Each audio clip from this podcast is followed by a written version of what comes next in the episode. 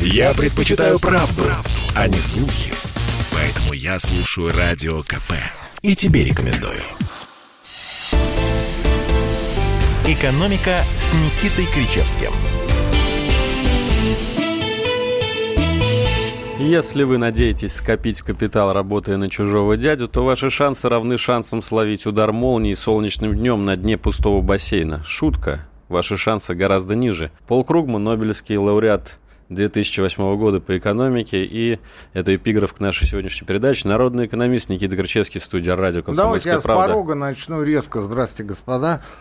Ругаться И, будете? Идиот, прости господи. Пол Кругман. Ну, реально идиот. Вот это к вопросу о том, что Нобелевская премия нивелировалась. Почему? Потому что, ну, давайте вспомним, а, как начинал... Ну, только один пример, побежали. Михаил Дмитриевич Прохоров, который работал... Знаем такого. На кого?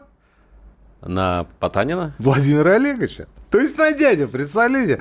И выходит такой Кругман и говорит, не, пацаны, вы не накопите денег, не сколотите капитал, если будете работать на Владимира Так он же потом Потанина. ушел в свободное плавание, поэтому... Вдруг ни с того ни с сего, хотя начинал работать на дядя.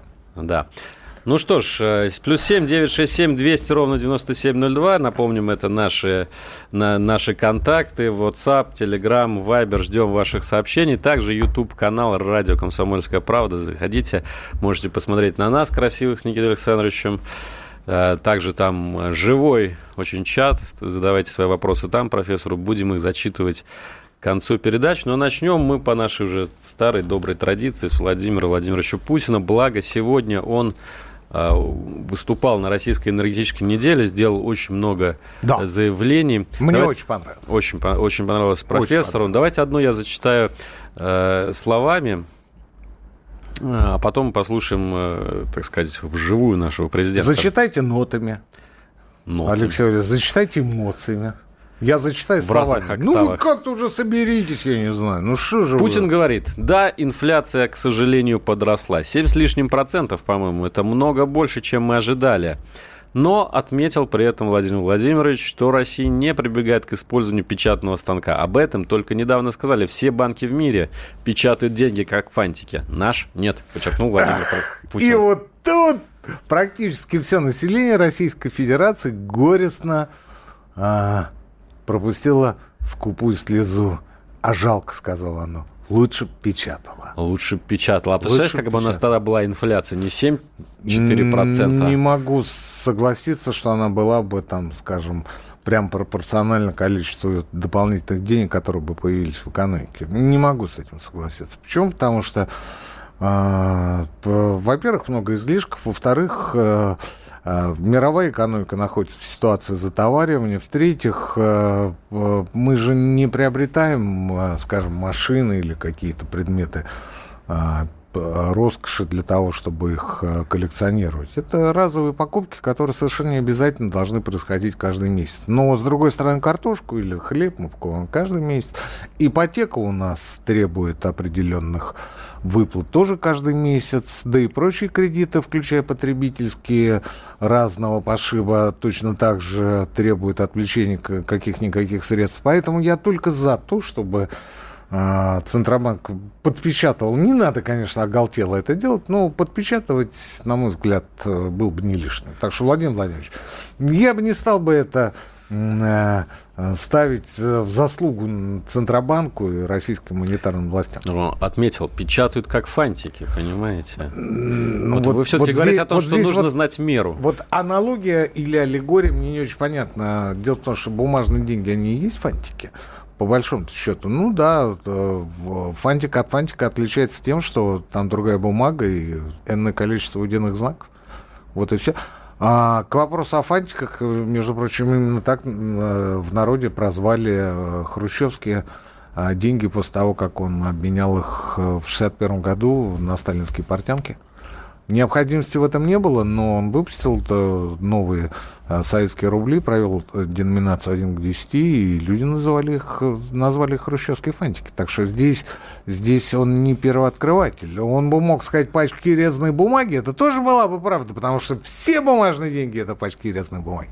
Что касается фантиков, опять же, не соглашусь, потому что значительная часть, а, огромная определяющая часть тех денег, которые были имитированы в прошлом и нынешнем году, это как раз не фантики, а электронные деньги, то есть циферки в компьютерах. У меня вопрос с точки зрения макроэкономики к вам, профессор. Вот как раз по той теме, о которой мы сейчас говорили. Мне, Алексей Валерьевич. Давайте ну, попроще. Нет, профессор, вы, ну, вы что, сейчас вы должны блеснуть. Ну что значит макроэкономика? Вот с точки зрения экономической теории, да и практики, Начинай. напечатывание денег приводит к тому, что они перетекают в карманы богатых. Через фондовые рынки, через что-то еще. И это приводит к еще большему неравенству. Вы знаете, это не с точки зрения экономической теории, это с точки зрения экономической практики. А с точки зрения экономической теории как раз все наоборот. Все наоборот. А почему же так и теория и практика расходятся? А потому что у нас вся экономика, я имею в виду экономическая теория такая на протяжении нескольких столетий. А, началось это с Адама Смита, который высказывал а, а, кучу а, разных сентенций. Кстати говоря, невидимая рука рынка в а, богатстве народов, народов не прозвучала, она прозвучала в теории нравственных чувств. Но э, э, вот сумничал. Не хочу, я сюда прихожу не для того, чтобы умничать, Алексей Валерьевич. Я к чему? Я к тому, что...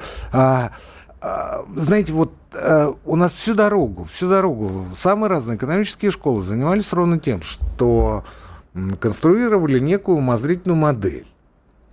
В этой умозрительной модели они, соответственно, варились, находили какие-то закономерности и втягивали в эту модель всех колеблющихся тех, кто а, хотел а, разобраться в экономических хитросплетениях. Вот так появился институциализм, так появилось, а, появился монетаризм, так появилось кейнсианство, так появилась физиократия, это было раньше.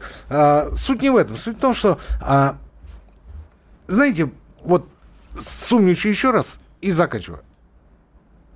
Давно-давно Нобелевский лауреат Милтон Фридман, основоположник монетаризма, ложный, как впоследствии оказалось, теории, произнес... Лже-науки. Э, да, произнес такую фразу.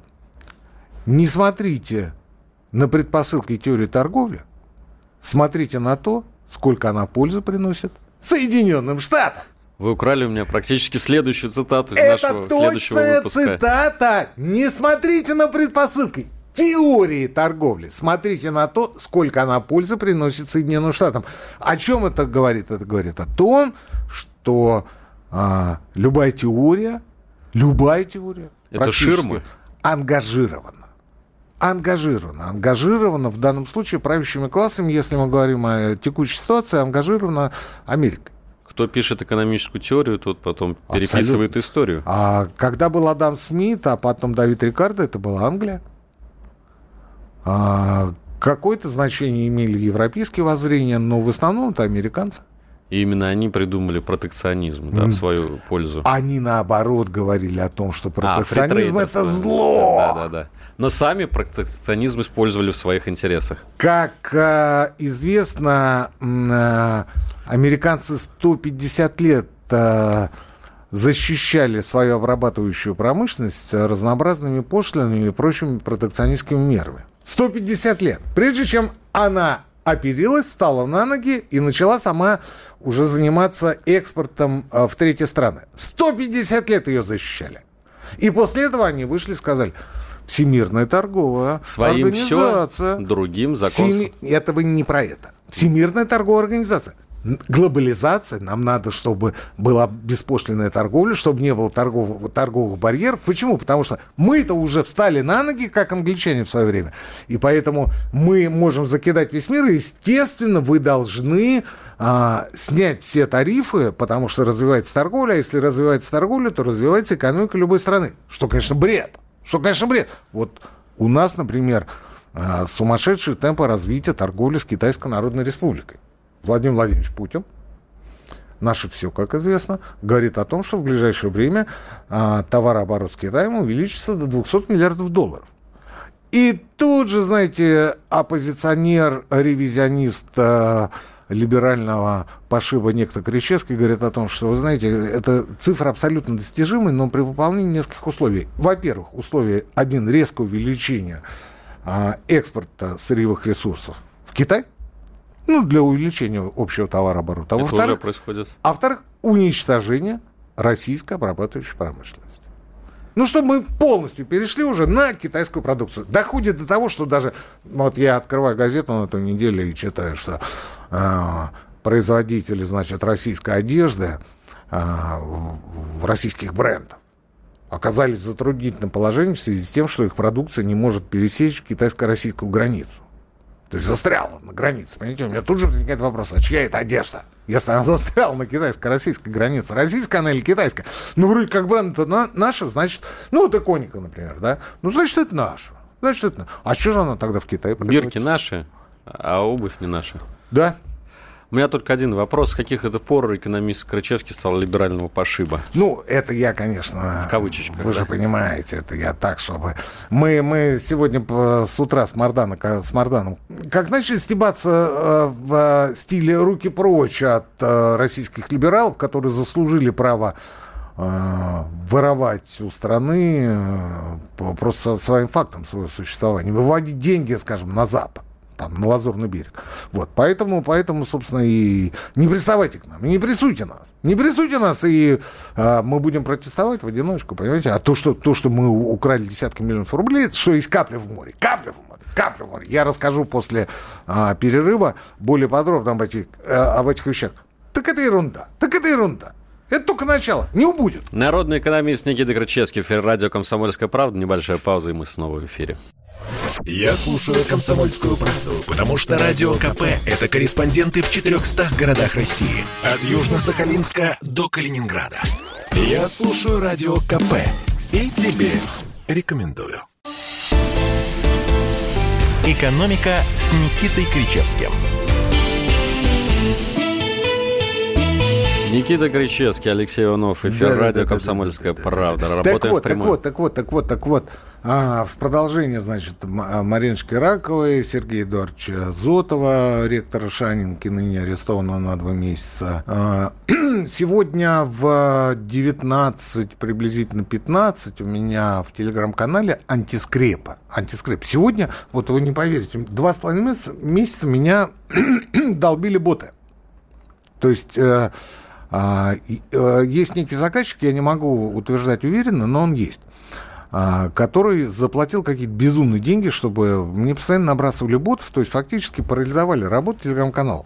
Но слава богу, что господин Дуров придумал а, э, некие боты защиты от э, нашествия а, этих трутней этой саранчи. И два с половиной месяца заказчик видел, что с одной стороны он деньги заплатил, с другой стороны эффект ну, абсолютно нулевой.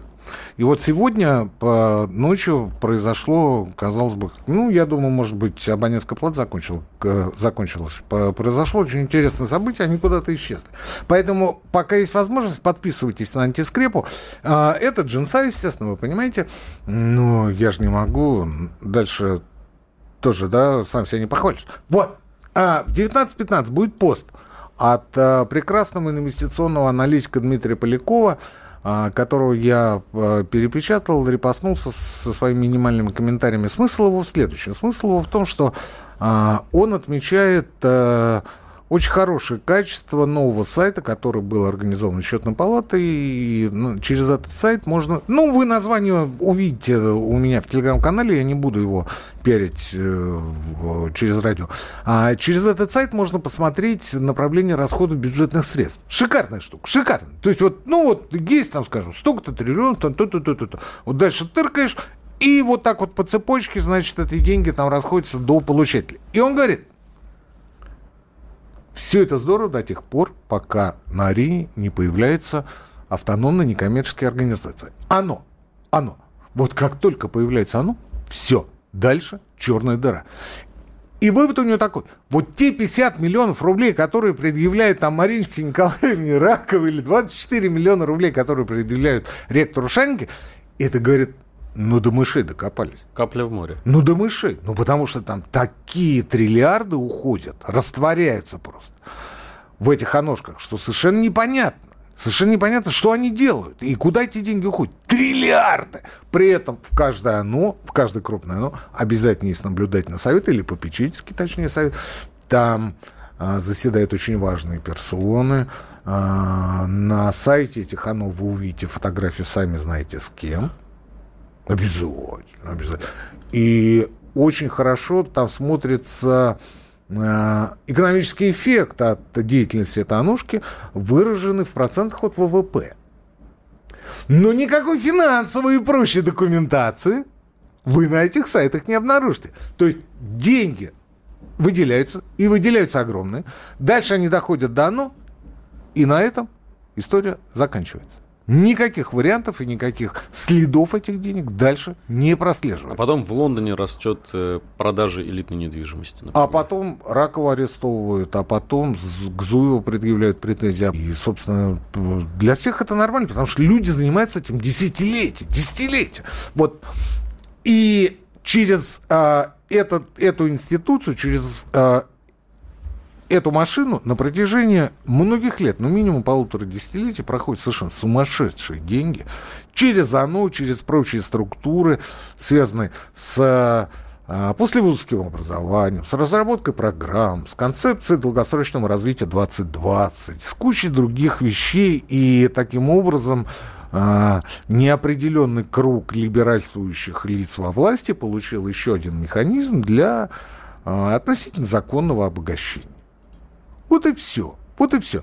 И вот а, правильно, правильно, сегодня в 19.15 в антискрепе прочитайте. Правильно Дмитрий Поляков, э, мой хороший товарищ, написал о том, что, слушайте, а, вот эти 50 миллионов, это до мышей докопались.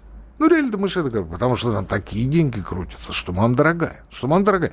И у меня нет повода с ними согласиться. Как человек, который что-то что в этой жизни понимает. Никита Александрович, ну я предлагаю все-таки вернуться к э, Владимиру Путину, его сегодняшним заявлением. Все-таки была российская энергетическая неделя, поэтому... Вот вас... извините, я вас, я вас перебью, Алексей Валерьевич.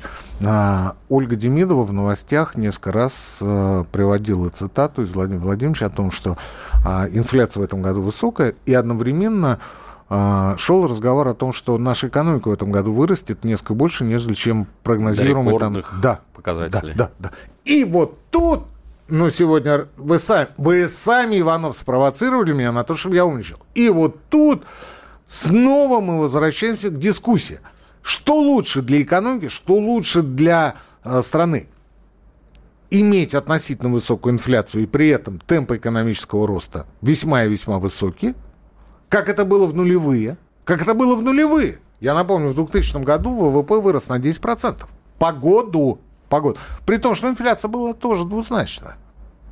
Либо же иметь минимальную инфляцию, подавленную, я бы сказал, инфляцию, да, но и параллельно иметь э, очень низкий Я знаю, что хуже всего. Хуже всего это стагфляция, когда роста нет, а инфляция есть. Это один из э, негативных э, трендов э, в экономическом развитии. Я должен напомнить нашим слушателям, что стагфляция – это одновременно стагнация, то есть безработица, безработица, не а, падение темпов экономического роста, а строго безработица и высокая инфляция.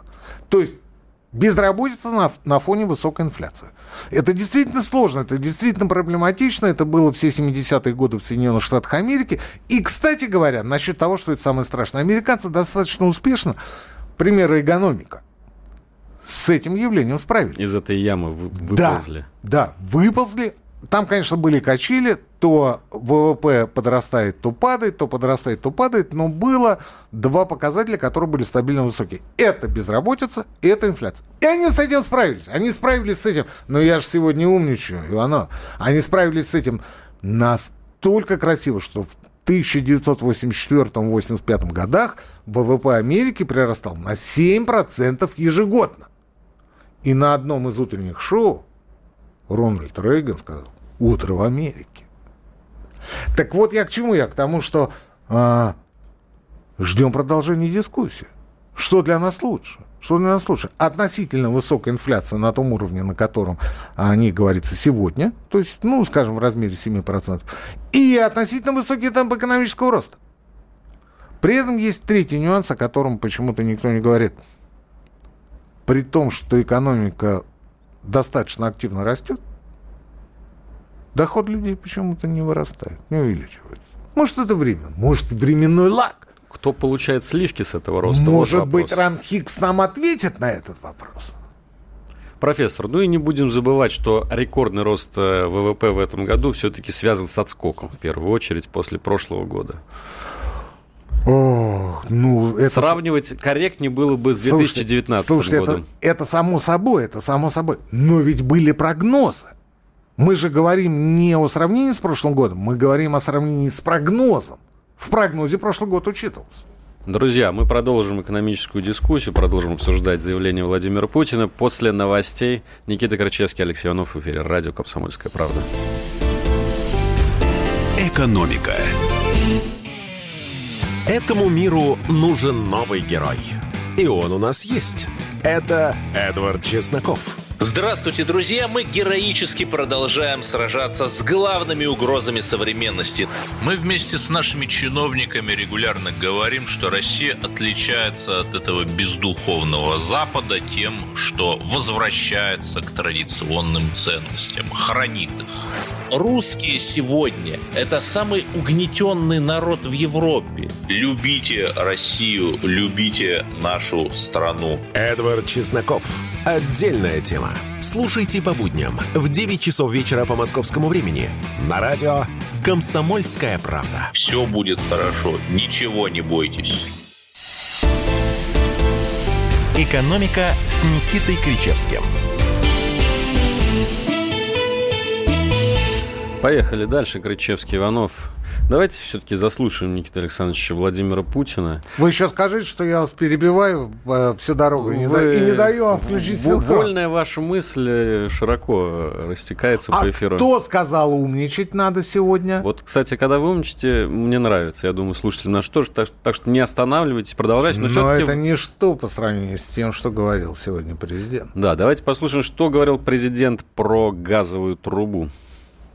Увеличение в этом году через ГТС Украины сверх наших контрактных обязательств по транзиту составит примерно 10%. Но там больше увеличивать-то нельзя. Нам все намекают, увеличьте еще через поставки через Украину. Опасно увеличивать. Там десятилетиями не ремонтировалась ГТС. Там можно, если давление увеличить, оно лопнет вообще. Европа совсем лишится этого маршрута. Там 80% износа оборудования, свыше 80%. Никто ничего не хочет слушать и слышать. Все только настроены обвинять в чем-то Россию.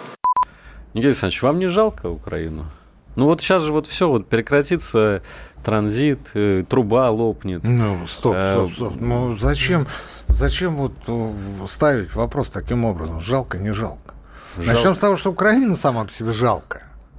А потом, потом будем говорить о том, что они, ну, они действительно, э, по- по-моему, по- не понимают, что они делают. Я, я, я осознаю, что у этих людей в Конче-Заспе и в других а, киевских предместьях в коттеджах стоят э, котлы-обогреватели, им по большому счету все равно, а, будет ли тепло в украинских регионах или не будет. Кстати, уже два региона Три. Украины, три, Три. уже Три. региона Украины, да, объявили чрезвычайную ситуацию, Да, потому да, что да, нечем да, да, а, да. э, топить детские Ну, сады. У Зеленского вот все хорошо. У него там тепло, у него там реле стоит. Там больше, меньше, 25 градусов или там 27. Понимаете? А то, что там больница, школа, ну, ну да, ну да. Ну это же все страна-агрессор. Нет смысла говорить, это в другой программе надо, надо обсуждать, что Владимир Владимирович говорил еще. Давайте лучше про Путина. Ну, да что вы тут взял меня в сторону вел. Давайте еще один синхрон Враг, послушаем. враг, Иванов, враг. Враг России, кстати, это низкий доход населения. Тоже цитата из Владимира Путина, но не сегодняшнего, а из вчерашнего. Да. А вот мы сейчас послушаем про нефть Владимира Путина. А еще враг Да. то, что не это, не э, денег мало печатают. Да. Пожалуйста. Вполне возможно. Ну, сейчас она растет в цене. Мы, имею в виду Россию и наши партнеры по объединению ОПЕК+, мы делаем все для того, чтобы, чтобы нефтяной рынок стабилизировался окончательно. Мы не допускаем резких скачков цен, не допускаем этого. Это не в наших интересах. Ну вот э, Владимир Путин сказал, что вполне возможно нефть будет стоить 100 долларов за баррель. Кстати, сегодня, когда я готовил цитату Пола Кругмана, которого вы изволили назвать идиотом в начале нашей программы, и там была и такая, что без... Идиот это человек, живущий в отрыве от общества. Так вот, Пол Круг- с греческого. Да. Пол Кругман сказал, что без высоких цен на нефть никогда мы от нее не откажемся. И поэтому вопрос, а выгодно ли России, чтобы цена была 100 долларов за бочку? Может быть, нам выгоднее 60, 50, пускай так. Но зато э, Запад не будет ускоренными темпами строить солнечные электростанции. Да, Это надежно. Слушайте, солнечные электростанции и прочая зеленая энергетика, я вам тысячу раз объяснял, это большая-большая спекулятивная шляпа а, в, размере, в размере Айкумены. Вы еще скажете, что углеродная мира. нейтральность это да, миф. Такая, такая же шляпа, такой же миф, та, такая же спекулятивная афера. Озоновый слой. Ну, конечно, вот как вот э, откажитесь от э, дезодорантов и пользуйтесь только шариковыми. Да? А еще надо ватные палочки запретить. Ватные палочки запретить и холодильники. Вот, перебить всех коров, ибо, ибо пукают ибо пукают. Отрыжка у них. Отрыжка, метановая. Метановая, да, да, да. Вот. И тогда наступит рай на земле. Правда, а, прежде, прежде ведь нужно, знаете как? Прежде нужно спросить у европейского, например, населения, готовы ли они ограничить свое потребление, ну, скажем, процентов так на 20-30. И вот начать танцевать, собственно, с этого, потому что а, тут проблема не в том, что надо уменьшить э, потребление энергоносителей, а в том, что э, уровень жизни упадет. И качество жизни Ну, вот тут снизится. нельзя не вспомнить Владислава Юрьевича, уважаемого Суркова, который на этой неделе все нам объяснил по этому поводу. Должна просто появиться нормальная экологическая деспотия, где все это общество потребления будет под плинтус загнано. Видите, он а, с политической точки зрения говорит, а я говорю с экономической. Я говорю о том, что а, а, это невозможно. В ближайшие десятилетия это сделать невозможно. Это процесс поступательный, и мы движемся в этом направлении. Но он начался еще в первой половине 70-х годов, если мне не изменяет память. Ибо тогда, после того, как а, по результатам шестидневной войны а, арабские государства объявили нефтяной эмбарго в отношении Европы и Америки – страны развитого мира столкнулись с категорической нехваткой нефти для переработки ее в бензин. И все автомобили с, с чудовищным количеством литров и с двигателями, которые там чуть ли не на прицепах ездили за машиной, да, они, они оказались совершенно ненужными. И после этого а, мировая автомобильная промышленность перешла на малолитражки. Малолитражки. И вот, кстати говоря, это был одним из факторов того, почему выскочили японцы. Они оседлали тему малолитражек. А, а можно пойти дальше, перейти на гужевой транспорт? Как вариант. Но этого уже не Суркова, а Пелевина цитируете, трансгуманизм. Вот. А тут видите еще какая история в связи с сегодняшним разговором а, на энергетической неделе. Я вчера узнал о том, что э, трубопроводная компания «Транснефть» подает на меня и на аргументы недели в суд. И сколько с вас хотят? 10. 10 миллионов рублей. Именно вас только, именно вас только Транснефть оценила а, затраты на восстановление а, а, своей а, оборочной репутации. В чем же... Вот Крич... вас хлебом не корми, кого Да. В чем же Кричевские аргументы недели опорочили репутацию светлой компании «Транснефть»? Тем, что я пересказал всем известные факты о том, что два года назад, два с половиной уже года назад, а, произошла техногенная катастрофа международного масштаба, когда в, на европейские НПЗ хлынула загрязненная нефть. Вот, и европейские НПЗ понесли большие убытки, и до сих пор непонятно, что с этой нефтью произошло. А я, собственно, написал о том, что было всем известно и так. Всем известно и так. А разговор шел о том, что а, Транснефть а, обратилась э, в правительство с просьбой а, предоставить ей дополнительные полномочия по контролю за абсолютно всеми точками входа а, в трубопроводную систему, хотя она и так уже а, является главным контролером. Ну вот им было мало этих полномочий, они сказали, давайте мы еще возьмем полномочия. Я сейчас не буду говорить, какие это а, нюансы. И а, я, как другие, собственно, эксперты, тогда сказали, ну, э, разговор не об этом. Это не проблема предоставить. Вы скажите, что было два года назад, потому что людей посадили, потому что Токарев э, публично на встрече с Путиным признал, что была такая авария. и что э, нефть была загрязнена. Но это не, не признать нельзя было, потому что началось с Беларуси, а потом это и Польша, и Словакия, и другие страны, которые получали нашу нефть на переработку. Токарев это признал. Э, сформировали фонд для того, чтобы возмещать убытки, э, ущербы. И э, тем не менее, за два года нам так, нам так и не сказали, никому не сказали, что произошло. Дальше шел разговор о Каспийском трубопроводном консорциуме. Летом этого года а, произошел разлив нефти на Черном море. Тоже всем известная история. Тоже все об этом писали, все об этом говорили, только, я не знаю, ленивый не оттаптался. Ну, вот э, краем глаза, что называется, упомянул. Это, оказывается, опорочило репутацию, понимаете? То есть не а, действия транснефти, а Кричевский с аргументом недели опорочили светлыми компании транснефть. Это я к чему? Это я к тому, что а, мы декларируем, что мы, безусловно, выполняем все взятые на себя международные обязательства, но нет-нет, да находятся господа, которые делают все для того, чтобы наши потребители убедились, что это не всегда так. Не совсем так. Кстати, вот вы верите, Никита Александрович, что эпоха нефти подходит к концу? У нас даже Минфин уже пишет прогнозы катастрофическом падении спроса на нефть до 25 долларов за баррель, правда, ставит очень такие далекие э, Слушайте, что касается горизонты. Минфина, Алексей Валерьевич, я вообще не понял, что он выпрыгнул с этими прогнозами. Что я имею в виду? Я имею в виду то, что прогностическая функция в э, российском правительстве закреплена за Минэкономразвития. Понимаете, а Минфин занимается несколько другими Считает. делами. Дебет да. с кредитом. Да, там, да, да, там переводит, там э, принимает, отправляет, там, ну вот как вот, э, не сказать, что это счетная машинка, но Минфин. Ну, на кассе сидит. Да. На раздачу. И тут вдруг они выходят и говорят, да, к 50-му году там будет вот столько. Ребят, но а, прежде чем а, говорить о том, что мы получим меньше в бюджет в бюджет меньше получим доходов э, по сравнению, скажем, с сегодняшним днем, ну, нужно определиться, о каких э, суммах э, за баррель нефти вы говорите. И почему вдруг к 2050 году, скажем, или там, неважно, там, к 30 году нефть будет там менее востребована? Потому что она, конечно, будет менее востребована. Но насколько она будет менее востребована? Например, Международное экономическое агентство говорит, что она, безусловно, будет менее востребована, ну, менее где-то процентов на 7, может быть, на 10. Ну, как-то вот так. Какие-то цифры незначительные.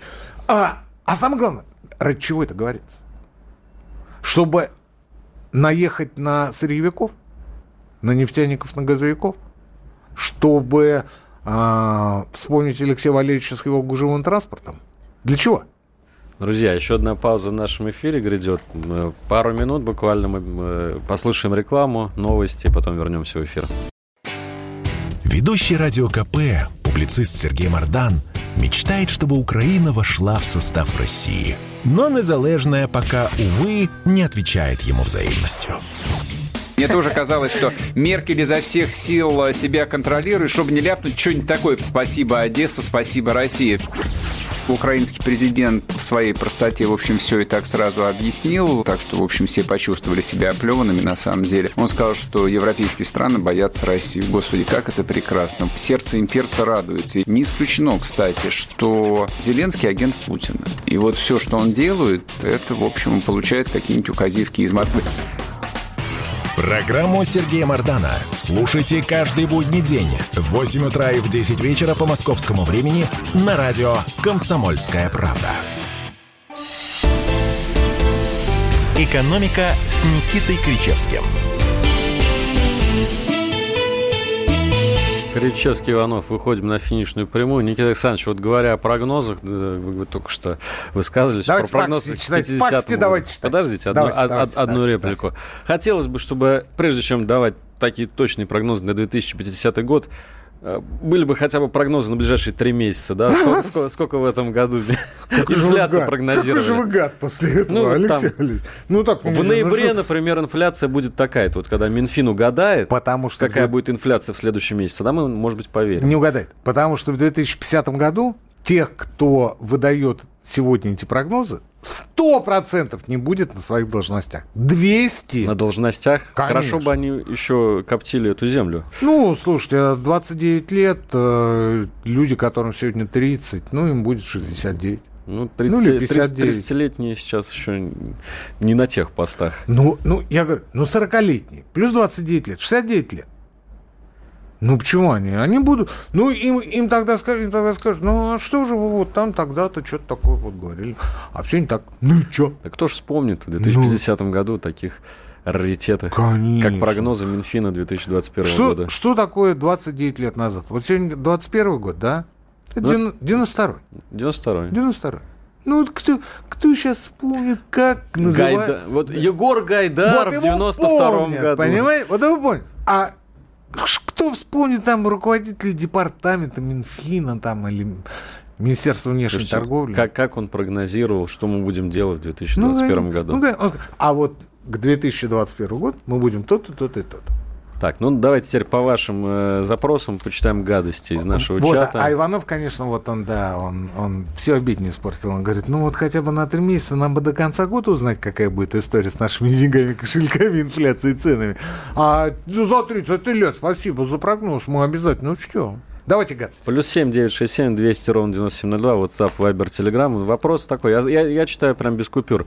Никита Сергеевич. Так. Интервью Гордона с Пугачевым это что? Ну, это, видимо, вопрос к Михалкову. Не смотрел. Или к Хрущеву. Не смотрел. Не смотрел. Ну, Нет. Никита, Если- Никита Александрович. Если, это ко, если это ко мне, то не смотрел. Не смотрели. Не смотрел, и не собираюсь. И не собираюсь. Не собираетесь. Не собираюсь. Вы предлагаете украинцам пить баварское? Спрашивает, кстати, слушатель из Германии. О, Я предлагаю всем желающим пить баварское, не только укра- украинцам. А почему только украинцам? И надо тоже. Кстати, российские пивовары на этой неделе попросили пошлины ввести на импортное пиво, чтобы оно тут э, не портило нам обедню. Ну, кто хочет, то у кого есть деньги, пусть пьет баварское. Кто не хочет, э, кто является фанатом, например, там, самарского пива, пожалуйста, пейте самарское. Что ж такое-то? Почему же? Почему же? Нет, я патриот, я не буду пить баварское. А почему? А почему? А бельгийское? Про бельгийское слов не было. А чешское? Ну, тоже хорошее пиво. А голландское? Вопрос из нашего чата в Ютубе от нашего постоянного слушателя Берия Ильича. Интересно, а за, за чей счет космический кинополет? Такой аттракцион неслыханной щедрости. Кто оплатит полет девочки в космос? За счет бюджета? Может быть, за счет кинозрителей, которые потом валом повалят на наше великолепное российское кино? Как Может, это за обычно счет них? происходит. Может, и за счет них? Берия Ильич, возможно, вы и оплатите. Да? Почему нет? Будете ходить. Хотя мы знаем, что вы пират. Мы знаем, что вы смотрите пиратские копии. Мы знаем, что вы ни за что никогда не платите. Но вдруг, вдруг окажется так, что в интернете посмотреть не сможете. Нет дела, что там с ценами в США. Вот у нас цены на авто выросли на 35-40%, жалуется слушатель из Удмуртии. И? Что делать? Почему так? Что делать? Ходить пешком? Либо покупать машину по той цене, по которой они сегодня продаются. Гужевой транспорт. Это трансгуманизм инк. Новая книга. А, слушайте, я что-то как это, как промотором стал Пелевина. Не к добру. Не к добру. Вот, вот за это точно закроют. Не меня программу. Прежде чем говорить о нефти, она к 2050 году уже закончится вообще. Вам что Путин сказал, молодой человек? Что у нас практически неисчерпаемые природные запасы. Глобальные. Да, так что не надо галдеть здесь, понимаешь. И вообще люди со светлыми лицами, я же вам сразу сказал, они просто своим фактом существования заслужили а, право тырить бабки из бюджета, из страны. Потому что от России не убудет. А, нищему быдлу, а, к которому относимся мы с Иваном в том числе, а, от этих денег все равно не холодно, не жарко. А им хорошо, им хорошо, потому что их по достоинству не оценили в те годы, когда они а, творили экономику и насаждали а, рыночную систему, рыночные отношения в Российской Федерации. Ну, то, что там миллионы людей погибли в 90-е годы. Слушайте, ну так они же не вписались в рынок, и мы это знаем. И мы это знаем. Ну, не вписались, не вписались, понимаете? Не- То, что там в Китае вписались, ну так то Китай, быть его надо, понимаешь ли. Разговор-то шел не о рынке. Давайте уже без стёба, без иронии, без сарказма. Разговор шел о том, чтобы сохранить власть. Все. Об этом много раз высказывался тот же Анатолий Борисович Чубайс. Он очень много раз говорил о том, что вопрос стоял о том, что счет шел не на дни, а буквально на часы. Потому что не сегодня-завтра красные директора могли перехватить, перехватить инициативу, перехватить повестку и выкинуть Гайдара Чубайса Ельцина с своих насиженных мест в Доме правительства на Краснопресненской набережной. Поэтому была задумана приватизация, поэтому был а, применен вариант шоковой а, терапии, поэтому была такая бездумная либерализация, поэтому был такой огульный воровство, поэтому тогда а, а, насаждался беспредел, чтобы люди думали о том, чтобы просто найти что пожрать. В российской истории был только один правитель, на моей памяти, который отдал практически своими руками власть, Михаил Сергеевич Горбачев. До сих пор, кстати, здравствует. Вот ну да, и, собственно, у него вариантов-то особо не было, потому что тогда, по факту, он, он был уже даже не английская королева, а просто каким-то аморфным образованием, э, которое не имело вообще никакой реальной власти. Тогда уже все финансовые потоки даже переключились на республиканские министерства. Ну и Минфин, который в 92 году что-то такое предсказывал по поводу 21-го. Но мы-то этого не помним, хоть 29 лет прошло, и мы еще живы. Вы просили гадости, вот получаете. Давайте. Кричевский только критиковать умеет или может, как Делягин, пойти в депутаты? Михаил Геннадьевич, что наш... Э, да, теоретически я, конечно, друг. все могу и куда угодно пойти. А при чем здесь это? Дело в том, что, э, смотрите, здесь э, э, ситуация очень простая. В свое время э, Людвиг Мизес, это э, известнейший экономист австрийской школы, э, написал о том, что он никогда не вступит ни в какую партию по той простой причине, что ему придется поступиться частью своих принципов. Что он имел в виду? Он имел в виду, что э, есть устоявшееся воззрение на происходящее в экономике, в э, политике, в социалке, э, устоявшаяся устоявшаяся парадигма в голове, то есть система ценностей, система координат, которая была выстрадана, которая была Э, на протяжении десятилетий буквально э, сформулировано и сконструировано в голове, и на основе которой человек мыслит, думает и прочее. Если ты идешь в какую-либо партию, ты должен э, частью этих принципов поступиться по той простой причине, что у этой партии несколько иные взгляды представления на окружающую действительность и на те варианты, по которым можно изменить эту действительность. Вот э, Михаил Делягин посчитал, что он в состоянии поступит своими принципами. Я посчитал, что мне это особо не надо, поэтому даже не заикался о том, чтобы куда-то идти. Вот. А если вы хотите а, что-то мне предъявить подобное по, по поводу критики, то, вы знаете, я ведь не столько критикую, сколько смотрю на вас, смотрю на мир. Ко мне приходит мотив, я подбираю слова и перекладываю их э, в мою новую книгу «Русские глубинные скрепы». Русские глубинные скрепы. Там на основе сказок, былин, а, сказов Бажова, пословиц, поговорок, а, раскрывается наш менталитет. Менталитет, который категорически должен учитываться при разработке любых экономических программ и планов. Ну, просто любых, понимаете? Вот не инфляция и инновация, а мы сами, и только мы. Друзья, за сим прощаемся. С вами были народный профессор Никита Крачевский и Алексей Иванов. До следующей недели. Экономика.